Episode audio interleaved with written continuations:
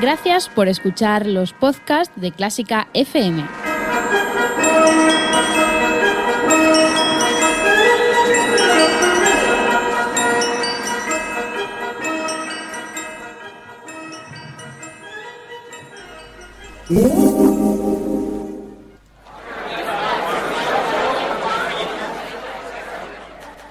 Comienza Voz y Salud.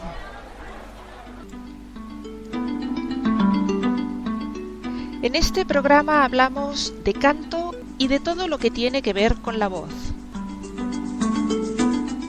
Soy Ana Luisa Espinosa y hacemos este programa porque queremos saber más acerca del trabajo, la vocación y la vida de los cantantes en Do Fa Radio. Hoy tenemos en Voz y Salud un auténtico lujo, una de las voces más importantes de nuestro país en la categoría de sopranos. Ella es María Uriz. Nació en La Coruña y después de concluir sus estudios en el Conservatorio Superior de Música del Liceo de Barcelona, fue becada para ampliar sus estudios en Italia, periodo durante el cual estudió cuatro años con Elvira de Hidalgo, la célebre profesora de María Calas. María Uriz compartido escenario con las figuras internacionales más conocidas, como Plácido Domingo, Alfredo Kraus, Elena Obratsova, Boris Christoph, José Carreras, Rolando Paneray y muchísimos otros, y ha desarrollado su brillante carrera en los mejores teatros del mundo, dando vida a las principales protagonistas de su repertorio con un grandísimo éxito, ganándose el respeto de la crítica y el cariño del público allá donde ha trabajado. María Uriz Bienvenida a Voz y Salud. Bien hallada, Ana Luisa, es un placer y casi, casi eh, con un sonrojo tremendo porque me has, dicho unas cosas de mí. No me creo merecedora de tanto, desde luego eres tremendamente generosa. No, soy una profesional muy normalita que ha luchado mucho. Muchísimas gracias y estoy encantada de compartir estos momentos contigo. Además, sobre todo, y sin menospreciar a ningún presentador ni director de programa, creo que con conocimiento de causa tú vas a hablar del tema que nos toca y que, y que ha formado parte de nuestra vida y forma parte todavía de nuestra vida, que es el canto la música y la técnica, no sé, esto es lo primordial, ¿no? Pero es que yo creo, María, que es hora de que nos acostumbremos a reconocerle a las personas su trabajo, porque parece que hay los cuatro de siempre, que evidentemente son merecedores de todos los halagos y elogios y tal, pero hay mucha gente en esta profesión que ha hecho una gran carrera, que ha trabajado toda la vida, que ha tenido muchísimo éxito y sin embargo, a lo mejor porque no han tenido un aparato propagandístico adecuado, digamos, no son tan conocidos, a lo mejor sí lo son por parte de los que nos hemos dedicado a esto, pero quizá no ha llegado al gran público el grandísimo éxito y el reconocimiento que esas personas se merecían, ¿no? Y, yo creo que, bueno, desde programas como, como este, tratándose además de una carrera como la tuya, pues no podíamos dejar de contar contigo porque además tienes una experiencia muy valiosa para contarnos muchas cosas a los oyentes, a los estudiantes y bueno, y al resto de la profesión que queremos estar en contacto contigo. De nuevo, gracias. Y sí, has dicho una gran verdad. Es cierto que a ver, las personas que hemos tenido una carrera, una trayectoria, puedo decir irregular, sí, ha sido regular porque hemos trabajado constantemente, pero irregular tocante a lo que es repertorio y oportunidades que cuando uno tiene un gran apoyo o tiene una agencia artística muy fuerte, muy fuerte detrás, todo se da de otra manera, tú lo sabes muy bien. Entonces, eh, la persona que trabaja, digamos, a pecho descubierto, que no lleva ningún ejército detrás y que va sola, eh, tiene que, que primero, se, es el mérito que tú sientes y la satisfacción es muy grande, pero también la lucha es mayor.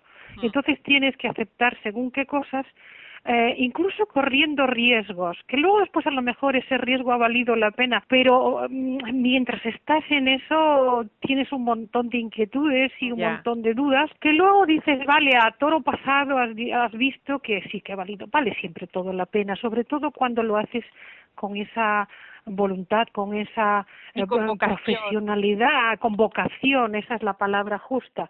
Entonces, eh, todo vale la pena. E incluso te diré algo que una vez eh, la esposa del barítono Silvano Carroli me dijo y que se me quedó grabado. Porque yo he hecho papeles cortos, menos cortos, largos y a veces hasta roles que no eran los más adecuados para mi voz. Sí. Pero a Dios gracias de todo ello salí airosa. Pero hay una frase que se me quedó grabada y después de haberme visto, pues no recuerdo ahora cuántas funciones se hacían. En el Teatro La Zarzuela se, se hicieron bastantes funciones del Macbeth que dirigió José Carlos Plaza. Era una cosa muy espectacular, con quintales de nieve, o de, de sal, perdón, haciendo el efecto de una nieve y con los mm, reflejos de los focos era muy espectacular. Bueno, pues yo hacía la dama de Lady Macbeth.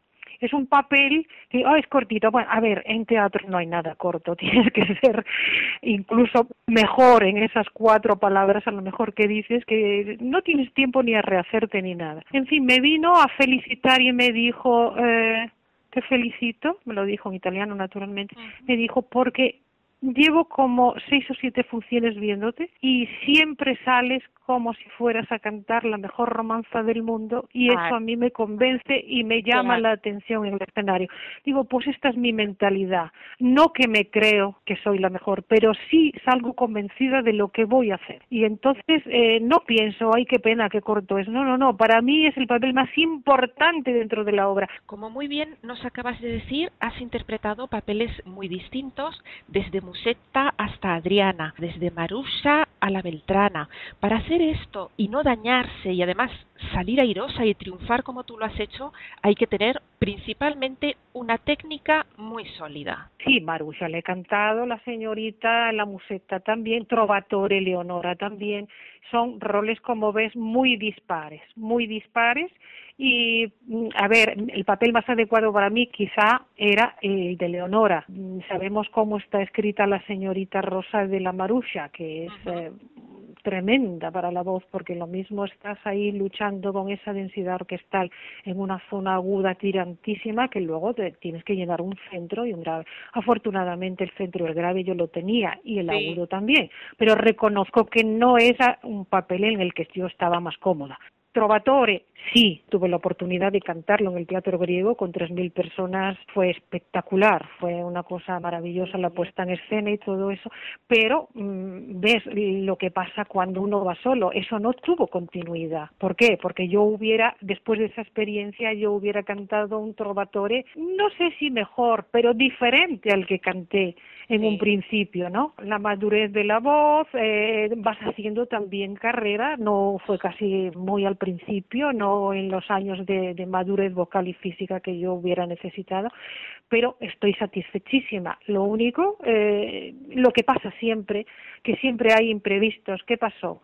Que era una noche de julio, creo recordar, con un calor impresionante de 32 grados y Ajá. el 80% de humedad en Barcelona, en el Teatro Griego. Los camerinos bajo tierra. No había una triste botella de agua mineral porque se había agotado. Yo tenía que salir a cantar el último acto muriendo y créeme que me, casi me muero de verdad. porque como no había líquido que yo pudiera mojar la boca, me trajeron una cerveza. Oh, Dios mío. Mojé los labios con la cerveza, tomé un sorbito que casi me quedo allí Claro. cantando la Leonora y muriéndome de ver. Pero bueno, se salvó. Son recuerdos, pero también son experiencias porque eso es lo que hace, mm, hace profesión. Y es ahí donde tú has dicho muy bien que si no hubiera una técnica, eso pues se muere en, en el, en el mismo intento, ¿no? Y bueno, sí, he tenido esa suerte de haber dado con Elvira de Hidalgo, para mí ha sido lo Ah. mejor de lo mejor. Ay, Lo háblanos mejor de Elvira de Hidalgo. Yo hubiese dado lo imposible por haber podido ver esas clases. Mira, eran unas clases, era una persona, bueno, era como le llamaban ella tuto sale, tuto pepe, porque verdaderamente era pimienta pura, era una persona eh, muy menuda, pequeña, pero una maña de esas de arranque tremendo y lo conservó hasta que se murió. Y las clases pues eran, en principio, empezamos yo hacía tres días a la semana y era media hora. Pero primero porque ella consideraba que técnicamente pues media hora de trabajo era lo justo porque luego después ya se ampliaría cuando se cantaban las obras a más. Y además por otra cosa y una razón muy, muy que la vas a comprender, que era carísimo. Era carísimo, era carísimo, era como tener un contador y estar pensando a ver que no me pase el céntimo porque si no, claro, en un inicio yo me vine, me fui a Milán con el dinerito de papá y mamá, hasta Claro, y que, no las se cobró becas, la beca. No, esas becas sí eran muy importantes, eran las más grandes que se dieron en España, era la, la beca Castelblanc y la, la beca Marc. Y solamente se habían dado dos becas, una era para investigación científica y otra fue la mía. Verdaderamente fue, fueron estos años, los dos años con una beca y los dos años con la otra, fueron extraordinariamente gratificantes en todos los sentidos, pero de otra manera yo no hubiera podido estar, porque era, era la ruina de cualquiera, ¿no? Vamos, eh, uno que no, que, que no es millonario, pues se deja ahí las pestañas. A ver, dirás, ¿qué te qué sirvió? Pues me sirvió porque, para llegar al liceo, después de haberme oído antes de irme a Italia, el, el empresario Juan Antonio Pamias, y al regreso me dijo, quiero oírla, cuando usted pase por Barcelona me escuchó, y me dijo, bueno, todavía tengo algunos papeles por cerrar en la temporada y yo le avisaré. ¿Y cuándo se va usted a Galicia? Yo pasaba de vacaciones con mi maestra y dije, pues mire, mañana por la mañana pillamos un tren porque es que no hay avión, hemos venido de Milán y hemos encontrado que estaba todo agotado. Vale, vale, pues no se preocupe que yo le diré algo. Y estando ya subida al tren, estando subida al tren, me llaman por el altavoz. ¡Ay, Dios mío! Me he llevado, me llevé un susto tan enorme, digo, aquí se ha quemado mi casa, se ha muerto mi padre, se ha muerto toda la familia, algo ha pasado. Y salí corriendo y, y, era la buena noticia de que el factotum del teatro Diego Monjo me dice María que el señor Pamias quiere que cante tres funciones de Sigfrido, tres funciones de Francisquitas, tres funciones de Arabella, tres funciones de Lady Macbeth. Y yo estaba que ya estaba con los ojos que se me saltaban. Y le decía, pero bueno, esto se lo cuento a alguien y parece una película de Liza Minnelli en Hollywood cuando la contratan y le llaman a la estación.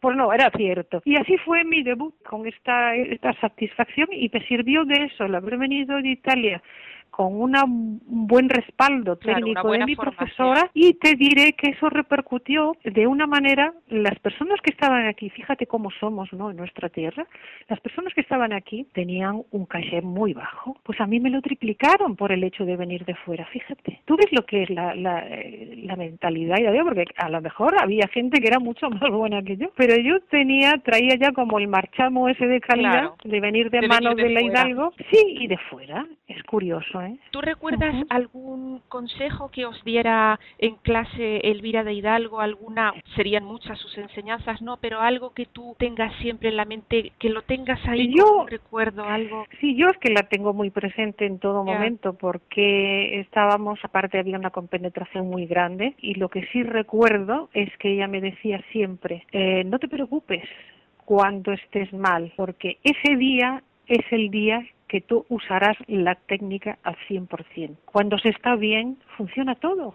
Y uno a veces no se da cuenta de que a lo mejor hasta hace una nota que no es muy correcta, pero como suena bien y no pasa nada. Pero claro. cuando uno está mal, tiene que echar mano de esos recursos y entonces mm, eh, eh, es cuando tú te enterarás de que tienes una buena técnica cuando estando mal cantas bien. A lo mejor no como tú desearías, pero el público no lo va. Claro, cuando tienes 25 años todo funciona, abres la boca y la el, tu propia forma. Claro, la frase que yo recuerdo a propósito de esto que decía, mira, cuando uno es joven es la beauté du diable, es la belleza del diablo, funciona todo. Es luego cuando es mayor o cuando estás mal, valgan las dos cosas, ¿no? Sí.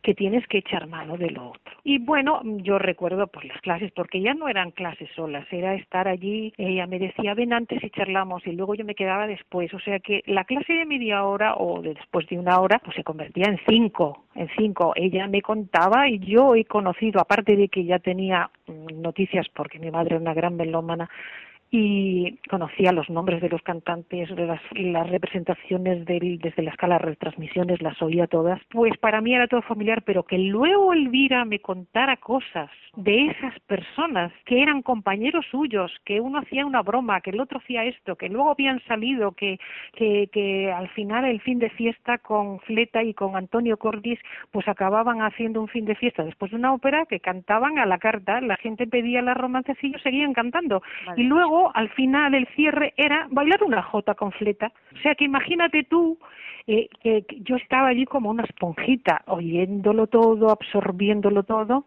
y luego, claro, ya llegaba el, el, capítulo María, y entonces el capítulo María yo le ayudaba a poner en orden sus papeles, sus cartas, alguna vez la he llamado por teléfono mientras yo estaba allí, y bueno, que ha sido todo tan enriquecedor al máximo, no sé, y luego el día que decía yo, oye, si estás un poco resfriada, no te preocupes, hoy emplearemos el tiempo en hacer escena. Vamos a pillar Mefistófeles de arriba abajo y yo te la monto. Y así trabajamos. Yo llegué aquí pues con las obras montadas, no solo musical y vocalmente, sino que escénicamente sabía en cada momento lo que era el personaje, cómo tenía que hacerlo y a partir de ahí pues mira para adelante. Para mí ha sido, bueno, cuatro años increíbles. ¿Tú das clases ahora, María? Sí, sí, sí, ahora sí. ¿Dónde das clases? Aquí en casa, aquí en casa, sí. ¿Estás en Barcelona? Sí, estoy en Barcelona. Desde todo, bueno, desde que empecé a cantar ya me afinqué aquí y aquí era mi punto de partida para salir de viaje. Y luego después ya me quedé, ya de, la última función que canté, que fue en el 2002, en el Teatro de la Zarzuela, y se hizo una producción preciosísima de Pan y Toros, fue la última función que canté porque ya, a ver, yo ya, eh, no es que me sintiera mayor, que va, no me sentía mayor, pero sí, yo lo que no puedo hacer ahora en este punto es eh, hacer como si fuera un punto de partida de cuando una persona tiene 25 años. Yo no, yo las cosas habían cambiado, los agentes, hasta aquí he llegado, eh, yo voy a seguir siendo cantante, voy a seguir teniendo la música, pero me voy a mi casa tranquilamente y no tengo que estar ahora luchando con cosas que no me interesan, ¿me mm. entiendes? No, es que ¿Mm? una cantante vas a ser toda la vida. Lo que ocurre es que a lo largo de la vida hay etapas y, son etapas distintas y, bueno, y nuestra profesión nos vale para afrontarlas de maneras diferentes y hacer cosas diferentes que, nos aportan a nosotras y pueden aportar también a, a otras personas. Has hablado antes del personaje de Leonora de Trovatore. Desde tu punto de vista, ¿qué, ¿qué enfoque le has dado tú? ¿Cuáles son las principales dificultades de ese papel? ¿Los aspectos de la vocalidad de Leonora? ¿Nos puedes hablar un poco de lo que ha sido para ti ese personaje? Si se lo tuvieras que explicar a una alumna tuya o a nuestros oyentes que nos están escuchando, que unos son cantantes pero otros no, como para que tengan una mejor comprensión de lo que supone ese papel y de la importancia que tiene dentro de la literatura operística de, de Verdi. Pues el papel tiene unas grandísimas dificultades. Ese principio con ese tachea, eh, que es de un gran lirismo, pero también exige una solidez vocal, porque no estás cantando, eh, a ver cómo decirte yo, algo ligerito, ¿no? Estás, eh, te exige Verdi. Verdi siempre exige mucho a las voces. sobre todo ese tipo de sopranos pinto, que en donde tienes que poner en juego todo, tienes que tener la expresividad, la rotundidez, la, rotundidez, no sé si lo digo bien porque a veces me confundo con el italiano. Rotondo, de redondo, querías decir. A lo rotondo, exactamente, es que me confundía la palabra con lo, con italiano. Eh, y entonces eso, y luego después naturalmente la parte aguda en donde después de ese peso específico orquestal y donde manteniendo esa línea de canto que no caiga, que no apoye demasiado en el pecho, pero que al mismo tiempo sea sonora, esto es lo que tienes que explicarle a un, a un alumno, que, que nunca esa densidad, no puedes nunca hacer el bochone ahí en esa zona porque entonces se te va a la parte de arriba a freír buñuelos, no puede ser. Luego entra en el d'Italia, amor, claro, y, entonces... claro, claro, exactamente. Y luego te viene la, la, la cabaleta en donde tienes ya que aligerar, tienes esto, pero y luego después ya una parte que es dificilísima para mí, yo era el escollo que yo encontraba en la obra, era la, la parte del tercer acto, cuando, cuando el rap, cuando sei tu dal ciel disceso, todo esto, por pa, pa, pa, pa, pa, pa, pa, pa, esa, ligereza que tienes que tener, es que tienes que tenerlo todo, tienes que tenerlo todo, y encima, pues claro, esa, ese amplio vuelo lírico que tiene Verdi, con esas frases tan maravillosas, eh, no sé, es un personaje maravilloso. Sí, la segunda área maravillosa, D'amor sul Lali Rose, que eso Exactamente, ahí va a llegar yo el amor pero es maravillosa. es dificilísima, porque además te pilla en un momento de la ópera en donde ya, ¿eh? ya estás un poco cargadito, tampoco es que te pille fresco. Pero bueno, eh, Verdi, el Papa Verdi, grande y maravilloso y, y exigía que se cantara muy bien. Hay cosas que se pueden enmascarar más o menos, pero aquí es descaradísimo, ahí no puedes, ahí no puedes echar mano de recursos, o lo tienes o no lo tienes. Pero además de, de vocalmente ser unos papeles muy exigentes los de Verdi, dramáticamente como actriz también exigen una solvencia bastante resuelta, porque si no, no, claro, no puedes ser, no puedes convencer si no tienes esa, esa verdad ya adquirida y, y, y puesta en marcha encima del escenario. Por supuesto, pues, por supuesto, no puedes estar cantando en plan recital ahí paradita en una esquina y tienes que transmitir. Ya no se trata de moverse, ¿eh? Sí. porque es lo que me decía, ves, otra cosa que recuerdo de Elvira. Dice, no hace falta, la gente se piensa que hacer escena es hacer mucho espaviento por el, por el escenario, ¿no? No, la expresividad es otra cosa, un gesto, una mirada, un movimiento de una mano, un momento oportuno, hacen todo. Y eso es lo que yo he tenido siempre en cuenta con ella, con, cuando estudié con ella y luego traté de ponerlo en práctica, ¿no? Yo creo que es como una especie de verdad interior, lo que hace que el motor de los roles funcione o no funcione. No, lo has dicho con tus palabras y que lo has dicho muy bien, porque a mí a lo mejor me disperso pensando en otras cosas, de, de- pero en realidad es esto, es el motor interior. Esto tiene, yo creo, yo creo que ahí es donde se nota el profesional y se diferencia un poco del que tiene un grado más que es artista además, porque hay profesionales que son muy buenos profesionales y lo hacen muy bien y convencen, pero hay siempre un plus y ese Sí. plus lo da es un auténtico artista y y eso es lo que lo que el público capta, ¿no? Y que llega y que no hace falta, es que no a veces hasta ni puedes explicarlo. Mira, te diré un ejemplo, Pipo Di Stefano. Sabemos todos el fenómeno Pipo Di Stefano, para mí una de las voces más bellas, una manera de fraseo increíble, pero sabíamos que tenía lo que tenía, sus límites hubo una época en donde cantó de una manera y luego de repente por lo que fuera pues aquella parte de arriba tan saneada que tenía al principio no la tuvo. No vamos a entrar en, en argumentos del por qué. Pero sí te puedo decir que yo le oí a Pipo Di Stefano una función de Carmen en donde a mí me presentó a, María Carlas en la escala. Estábamos en los ensayos y era una función especial. La función fue todo un desastre naturalmente por las mm, condiciones vocales que tenía Ajá. él. Pero querida mía, llegó a la romanza de La Flor y cuando dijo Carmen je t'aime, se le cayó el teatro Claro. solo con una frase, porque esa frase valió toda la ópera. Claro, era como si se hubiera encendido la luz de pronto, ¿no? Sí, de repente, porque claro, los que le conocíamos, le apreciábamos y sabíamos lo que es, y estábamos sufriendo cuando llegaba a esos momentos en donde el techo estaba bajo. Claro.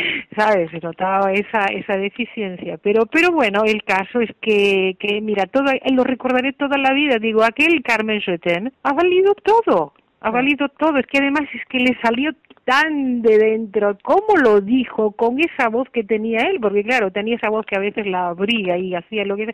Pero, mira, era, era, era pura, pura emoción. En Carmen tú has hecho Micaela. Yo he hecho Micaela, he hecho Frasquita y he hecho Mercedes. Fíjate, Micaela, que para mí ha sido uno de los papeles más bonitos que he hecho. Yo no sé cómo la concibes tú. A veces la montan escénicamente como demasiado aniñada, como, como santurrona, entre Sí, comillas, sí, sí. ¿no? Pues te diré, yo siempre he creído que la Micaela no tenía nada de santurrona, era una mujer muy valiente, Por que supuesto. en esa época sí. determinada se atrevió a atravesar toda España Claro, para ir en pos de su amor.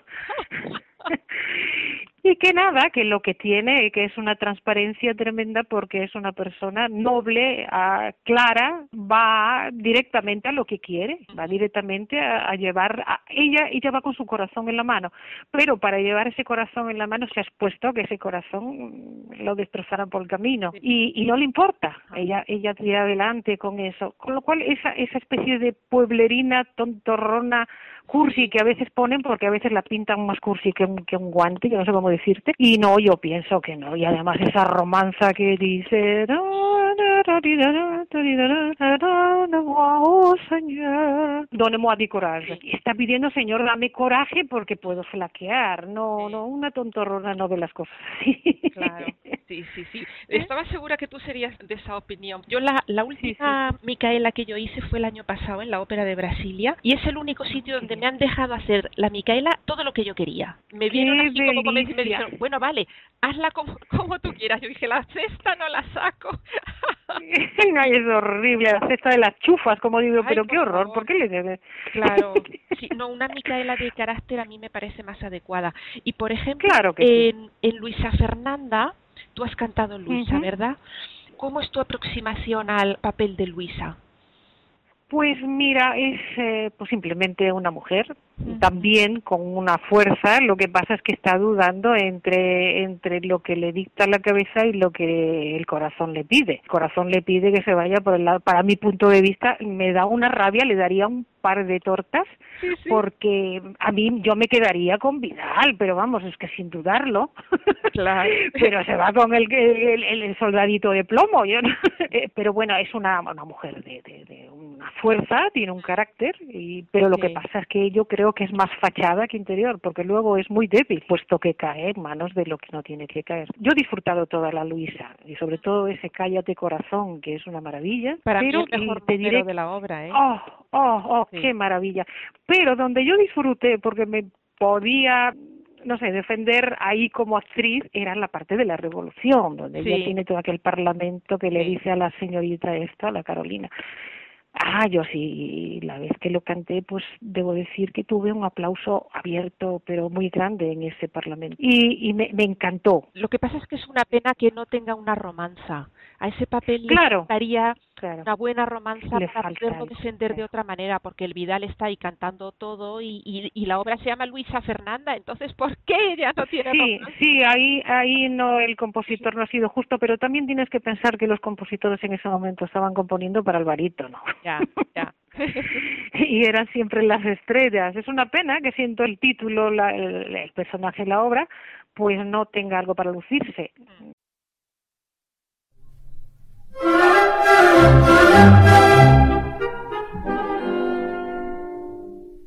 Una linda gondolera del gran duque se prendó con la inocencia de su corazón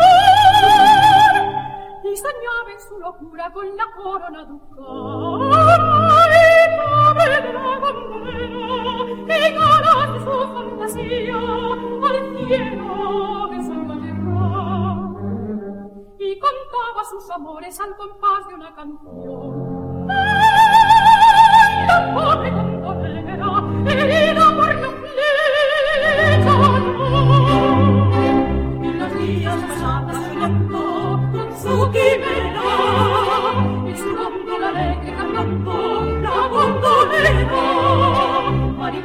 tenemos cada día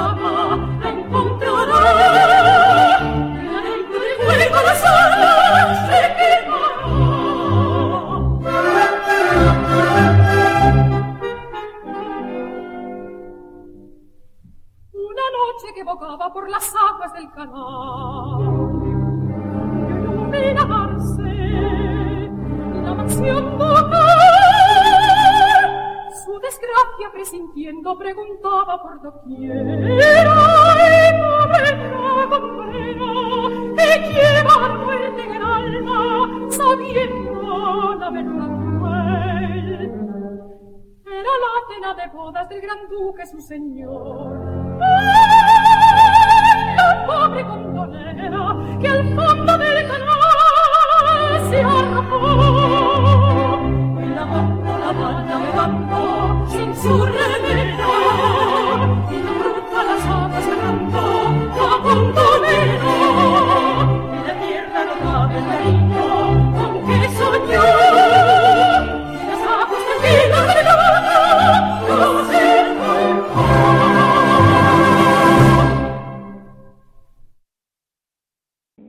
También, aunque no lleva el, el nombre, la obra de, de Francisquita, uh -huh. también le falta una romanza beltrana, que en principio claro. también decían que podía ser que se hubiera escrito. Queda coja esa beltrana sin sí. romanza. Y anda que no es difícil la beltrana, ¿eh? Madre mía. Mucho. Es muy cercano a la Carmen, ¿eh? Sí, sí, sí, sí, es muy cercana.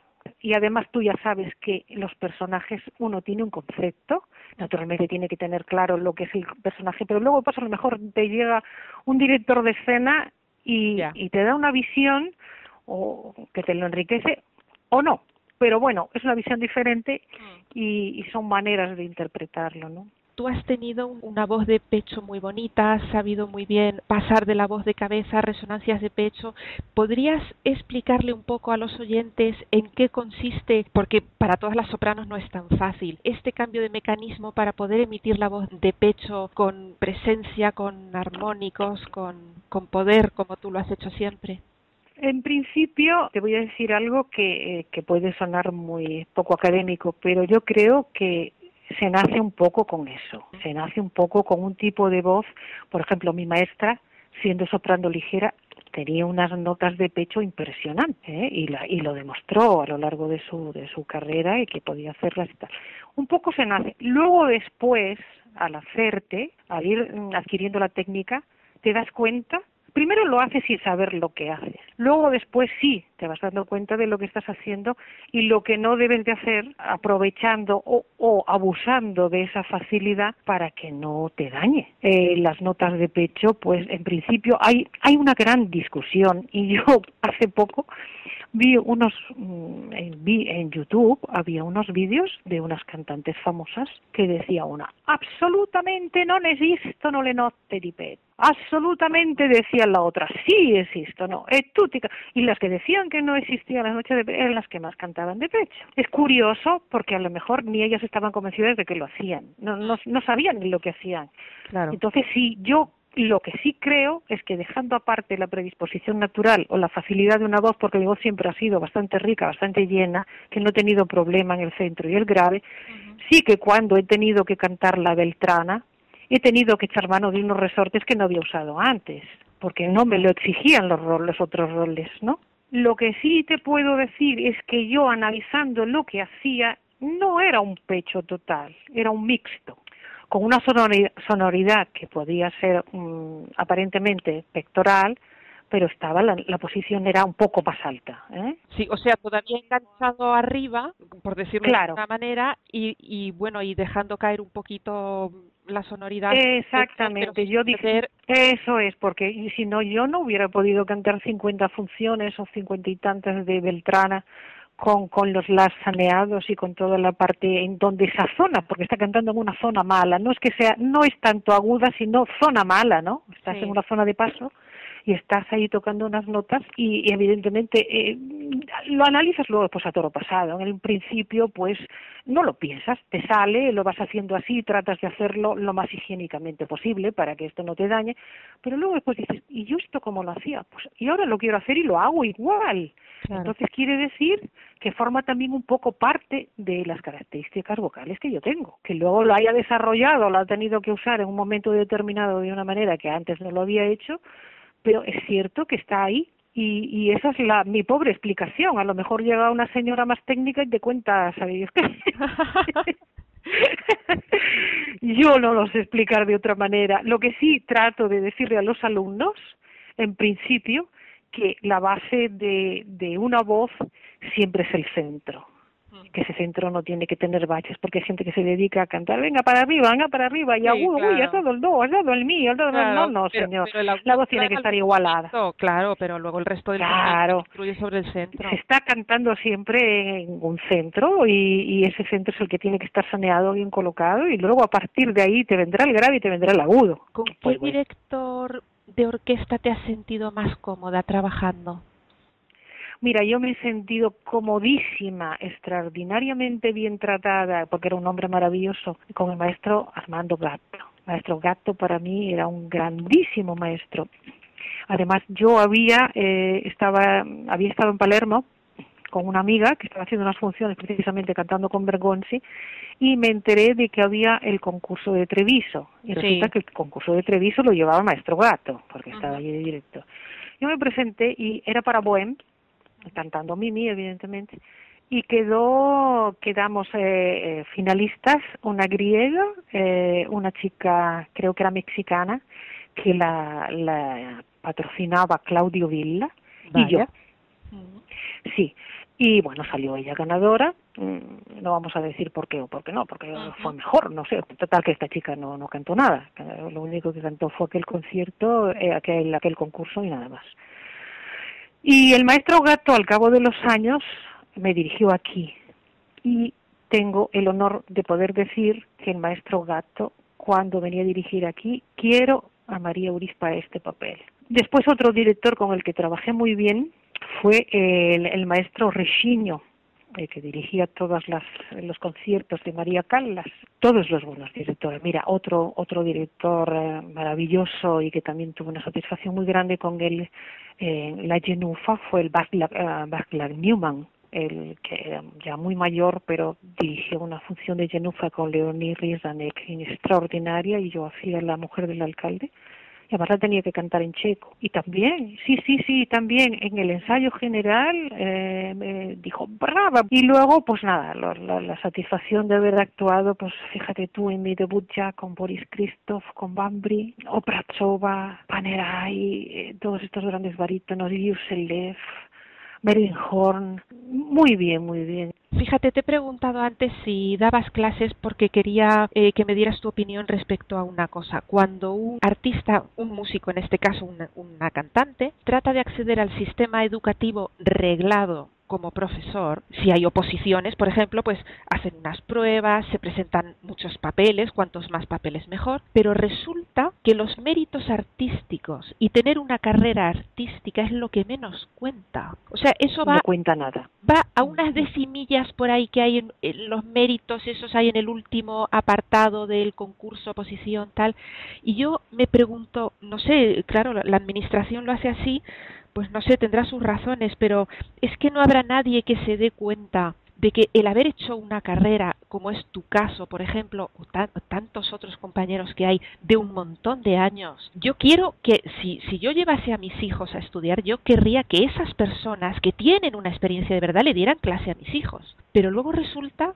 que la administración no lo ve así le parece que una carrera ahí eh, artística que eso eh, que eso no, no cuenta tanto. Cuál es tu opinión sí o que no o que pues mi opinión es se acerca, tú me estás haciendo una pregunta, pero ya con unas afirmaciones, claro, que la administración no no no es que y que no saben por dónde van. Es, que, es que es penoso, es penoso, es penoso, es penoso porque, pero bueno, también hay una cosa que te tengo que decir, incluso dentro del mismo ambiente, yo he vivido experiencias en donde eh, a mí me llamaron para hacer una suplencia no voy a decir en dónde. Y cuando yo llegué, la clase estaba desmantelada, no iba nadie porque porque bueno había cundido pues el desánimo eh, los los alumnos de esa profesora tenían que ser recogidos como de caridad por otros profesores, eh, no estaban contentos ni, ni de la situación ni de, de, los otros profesores y bueno, yo me vino un alumno y le empecé a dar clase. Al día siguiente tenía los 20 que estaban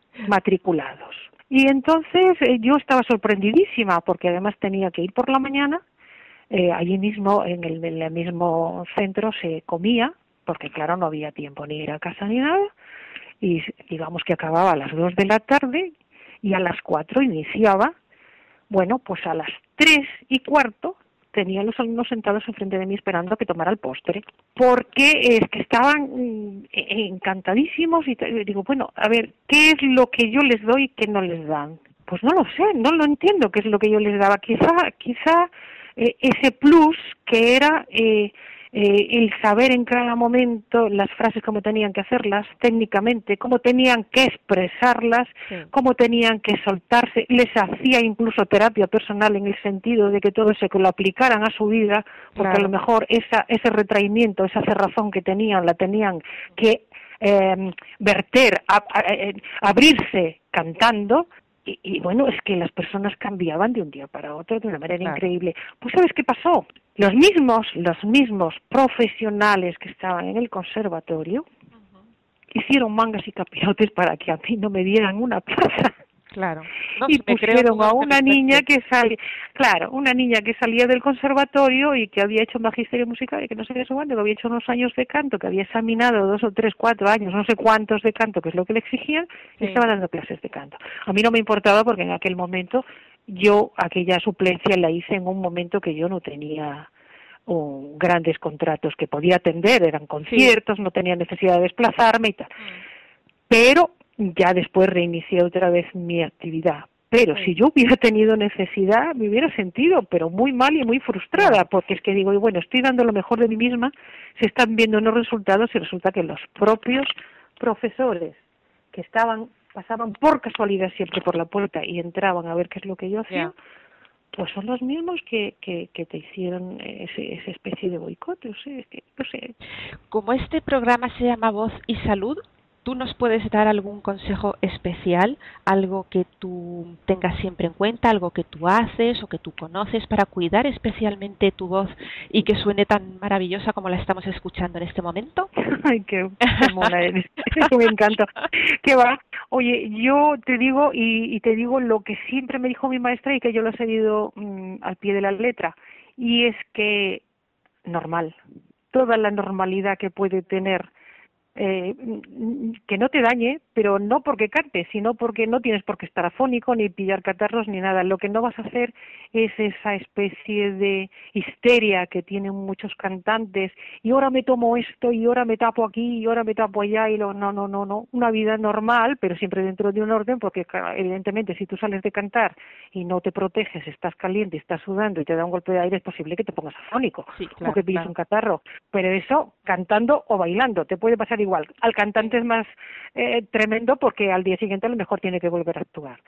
Pero quiero decir que todo lo que forme parte y, eliminar histerias y nada. Y luego después ya, pues los remedios que puedes tener, pues que si tienes un poquito de catarrillo, pues miel con limón y esto, cuidarte y tomarte cosas naturales. No mm, depositar la confianza en los fármacos.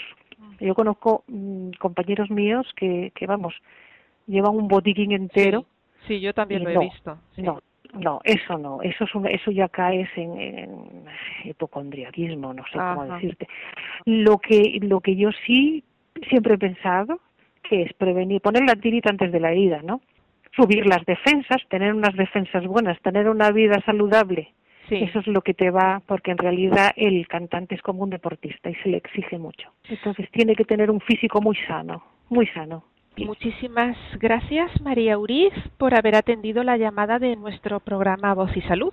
Gracias a ti, ha sido un placer.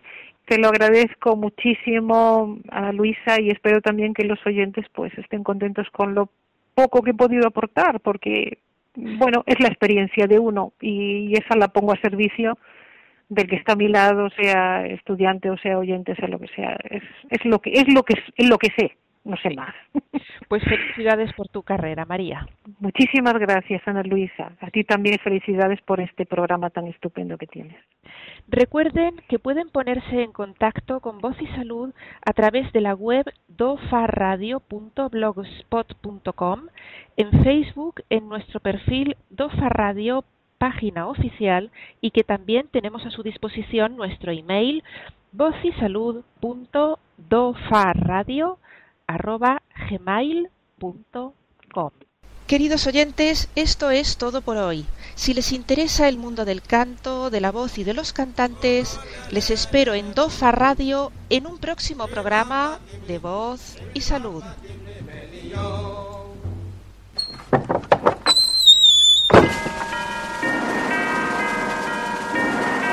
Gracias por escuchar los podcasts de Clásica FM.